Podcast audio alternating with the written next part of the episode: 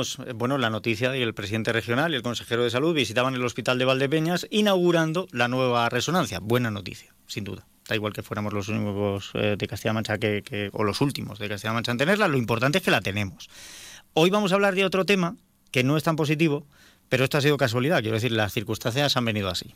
Em, es una cosa que se viene arrastrando ya de tiempo y que, em, eh, bueno, hasta mis oídos había llegado. Yo no sé si ustedes lo han oído, pero em, el año pasado, en la primera mitad del año, hubo cambios en las máquinas que tienen que realizar los análisis de laboratorio. O sea, esos análisis de sangre, de orina y demás, se mandan a un laboratorio. Eh, cada hospital tiene, tiene el suyo y salvo casos muy específicos que se tienen que hacer pues en capitales de cabecera de provincia o incluso en algunos puntos de España, porque hay algunas pruebas que, por ejemplo, tiene que ser en Madrid o en Barcelona sí o sí, pues como digo, cada hospital tiene el suyo. Em, ¿Cómo se ha hecho? ¿Cómo se ha hecho el criterio? El criterio ha sido más bien administrativo. Eh, la cosa está a día de hoy algo mejor, pero no comenzó también. Déjeme, porque vamos a hablar con una persona que tiene eh, mucha experiencia en el tema de, laboratorio, de realizar estas pruebas, porque él es técnico de, mm, diagnóstico en, estas cuestiones y además representante sindical de los técnicos superiores sanitarios. Don Francisco Martínez Martínez, bienvenido. ¿Qué tal? ¿Cómo está? Buenas tardes, muy, muy bien, aquí estamos. A ver, em, yo he intentado hacer un poco el esbozo, pero em, fue por mayo, por junio, se cambiaron los aparatos. El mes de mayo, concretamente. El mes de mayo. Cambiaron los aparatos que tienen que realizar esos análisis. Así es. ¿Y, qué es lo que ocurrió? O sea, ¿Los que teníamos ya eran viejos y había que cambiarlos? O? Sí, ya de, unos meses anteriores ya se sabía que iba a haber un cambio de aparatología por, mantener el rendimiento y, y, la efectividad de cara al usuario. Ya se sabía que eso iba a llegar. Llegó en el mes de mayo y la nueva empresa, pues eh, como se suele hacer en estos casos, pues se exponen a nivel SCAM. Eh, varias empresas optan a ese concurso y se toma una decisión eh, en, pues en valor a lo que la empresa SESCAM entiende calidad-precio, disponibilidad, efectividad, etcétera, etcétera. Se toma una decisión, se compran esos aparatos y se envían al hospital donde van a ser instalados. Eh, nosotros nos llegaron en mayo, acompañados también de personal de esa casa, que es la Casa Horto, y personal suyo para hacer las primeras indicaciones, la docencia a los profesionales nuestros, porque son aparatos nuevos, hay que aprender a manejarlos. Lógicamente. Eso lleva su tiempo, lógicamente. Y durante un tiempo, pues sí tuvimos aquí personal de la casa comercial, enseñando, instruyendo a nuestros técnicos superiores de laboratorio para que el manejo fuese el, correcto. Eso se hizo a lo largo del mes de mayo. Digamos que hasta aquí lo normal en la sustitución de un aparato, ¿no? Sí, siempre se hace. De hecho, hablabas de la resonancia magnética que hoy eh, ha, inaugurado Emiliano García Paje y yo como técnico de rayos que trabajo en ese servicio, pues eh, se empezó a trabajar en septiembre y se empezó con técnicos de la casa, en este caso de la casa Siemens, y, hemos estado pues, de la manita de ellos hasta que hemos cogido una cierta destreza y ahora ya somos los profesionales de la casa los que manejamos el aparato con una garantía lógica de, buen servicio. Em, esto no se hace a capricho, se hace por la necesidad de sustituir aparatos. es un protocolo. Y además se siguen también eh, los protocolos que administrativa y políticamente em, hay para esto. o sea, em, entran a concurso, tienen que cumplir unas especificaciones y ahí, en función de que cumplan las especificaciones de los aparatos y de la cuantía económica, se toma una decisión. Efectivamente. En principio esto no tendría que tener más repercusión, pero em, han dado algunos problemas. Pues sí, eh, desde el principio ya se vio, a pesar incluso de que llegaron en el mes de mayo, que para nosotros es una etapa, la etapa veraniega es un poco extraña porque hay muchos médicos de vacaciones, hay sustitutos, la incidencia suele bajar algo más, también tenemos en cuenta la climatología. Ahora estamos pasando una época, por desgracia, de COVID, de gripe A, de gripe estacional, que ha aumentado muchísimo el trabajo. El verano es como más tranquilito en cuanto a peticiones de pruebas de diagnóstico.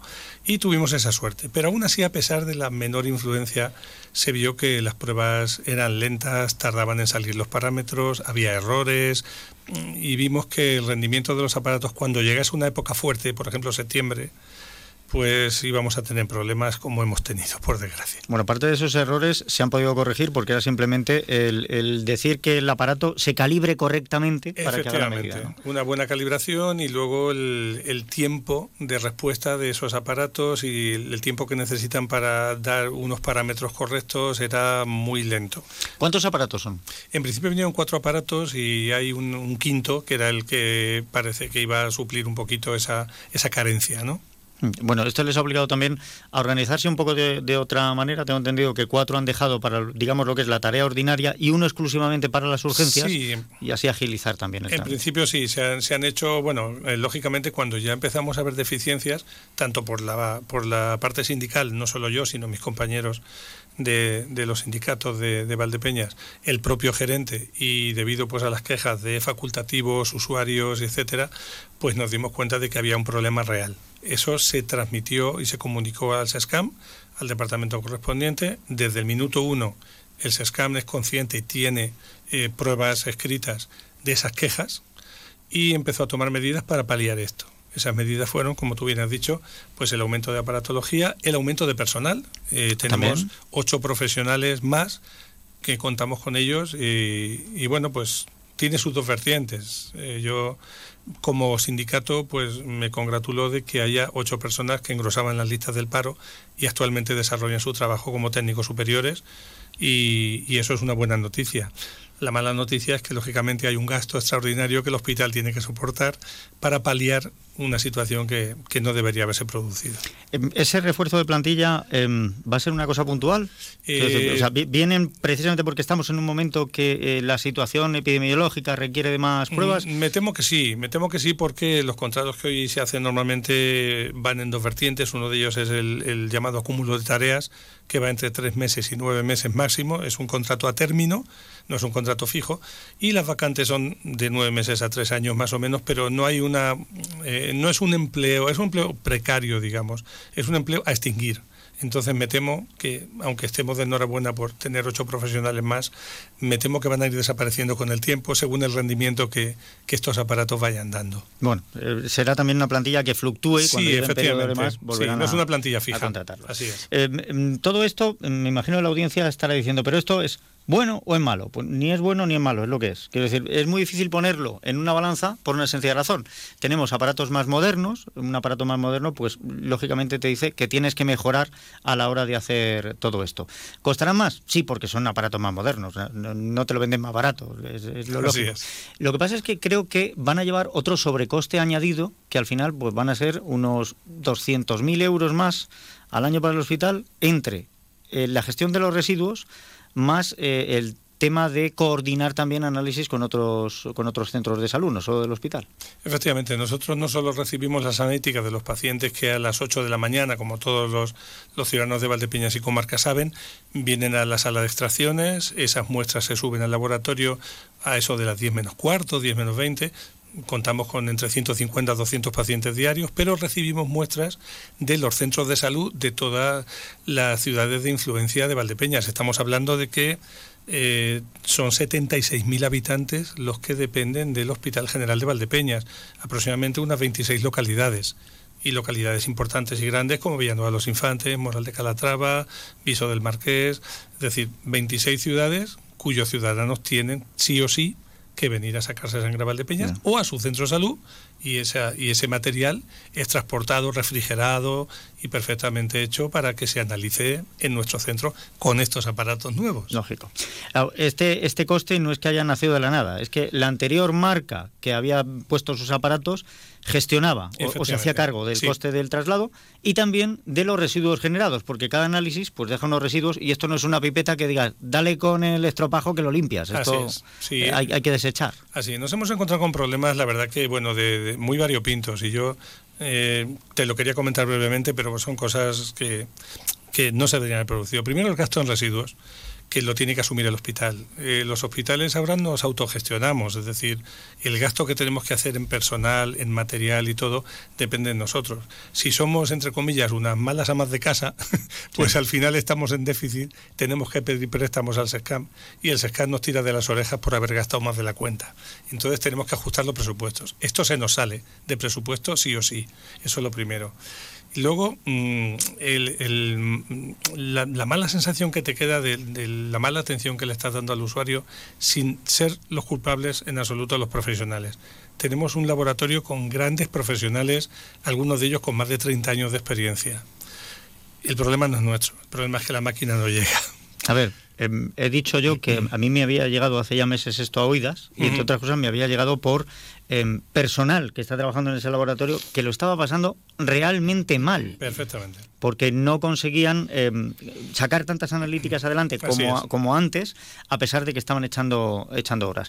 Y eso, el aumento de, de plantilla, está muy bien, es un refuerzo importante, pero el espacio físico es el mismo, o sea, están ustedes codo con codo. Sí, sí, sí. Es, es paliativo, digamos, es, eh, bueno, pues intentar mejorar la situación con los nuevos profesionales, repartir las tareas. Paliativo para un paciente que se muere. Sí, no, no, pero para paliar la situación ah, que tiene el laboratorio, la palabra sí tiene lo suyo, es verdad. Pero efectivamente dice, bueno, pues con estos ocho profesionales nuevos, un aparato más, vamos a intentar eh, que, que se agilice, digamos, el trabajo que se hacía antes. Para poner un ejemplo real, para que los oyentes nos entiendan, pues eh, cualquier persona que hemos a sacarnos sangre a las 8 de la mañana, a las 2 de la tarde nosotros teníamos ya nuestra analítica completa, validada por un médico y con nuestros parámetros correctos. Las primeras semanas eh, de, este funcionamiento ya a pleno rendimiento, eh, hemos tenido quejas de facultativos que dos días después de que ese paciente se ha sacado sangre, la analítica no estaba completa. Quejas que en muchos casos se han traducido en cartas dirigidas a la consejería. Efectivamente, todo eso ha llegado al SESCAM. No, muchas, no han llegado a las 150. 147, mm, ahí han estado. No, han, estado. Pues no, han llegado a los 150, pero. Es, un, número, es un número suficientemente importante para que el SESCAM tome cartas en el asunto. Sin duda. Como así ha hecho, mm, a su entender, eh, aumentando el aparataje, aumentando el personal pero al fin y al cabo los aparatos dejan de ser deficientes. ¿Problema que ha causado esto al principio? Pues un problema serio. Primero, eh, un señor que se ha sacado sangre por la mañana y está esperando un tratamiento, va al médico de primaria y el médico de primaria dice que no tiene la analítica, con lo cual no le puede dar un diagnóstico ni le puede hacer una receta, porque desconoce en parte su enfermedad. ¿Qué tenemos con esto? La incertidumbre del paciente, la falta de atención y el aumento de listas de espera. Por, supuesto. Porque ese paciente tiene que pedir cita para la semana que viene a ver si con un poco de suerte esa analítica está ya completa. Y si te hablo de no solo de primaria, pacientes hospitalizados, pues yo creo que a nadie le hace gracia tener a su padre ingresado o a su madre y que el médico internista llegue y le diga, señor, se tiene usted que quedar aquí un día más porque no tengo sus análisis y no le puedo dar el alta. Con lo cual, ingreso hospitalario innecesario, trastornos para la familia, trastornos para el paciente y lo que vale hoy en día, una cama hospitalaria que también económicamente es un, es un hándicap. Pues después de haber pasado em, em, esa apertura a que distintas empresas presenten su propuesta, después de haber hecho todo el proceso, no sé cómo de em, administrativamente complicado será el darle vuelta a esto, pero yo entiendo que la Sanidad de Castilla-La Mancha tendría que pedirle a esa empresa que mejore las condiciones. Por supuesto. O por lo menos que se haga cargo de esos costes extra y con eso que nos vamos a ahorrar de los costes extra, pues a lo mejor se puede contratar a plantilla ya de una manera permanente. O sea, vamos a hacer por dónde porque el que venga no esté estos días sí y aquellos no y, vamos a ver si reforzamos porque eso, hemos sido el último hospital de Castilla-La Mancha en tener la resonancia, porque no seamos el último en tener un laboratorio que funcione como funcionaba antes. Efectivamente, con aparatos más antiguos y sin embargo el rendimiento que se le daba y la atención al usuario era perfecta, era correcta y en tiempo, mm, bueno, valorable, en una mañana.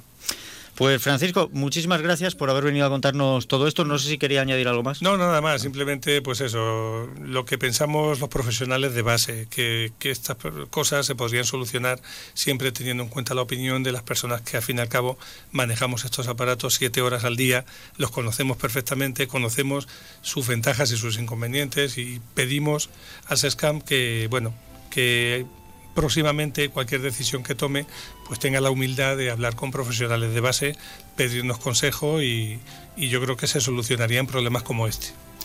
Sí, es que no hemos, últimamente no hemos tenido oportunidad, o sea, ni cuando la pandemia para los nuevos planes educativos, no hemos tenido oportunidad de preguntarle a los que saben. A ver, ya la próxima la, tendremos seguro.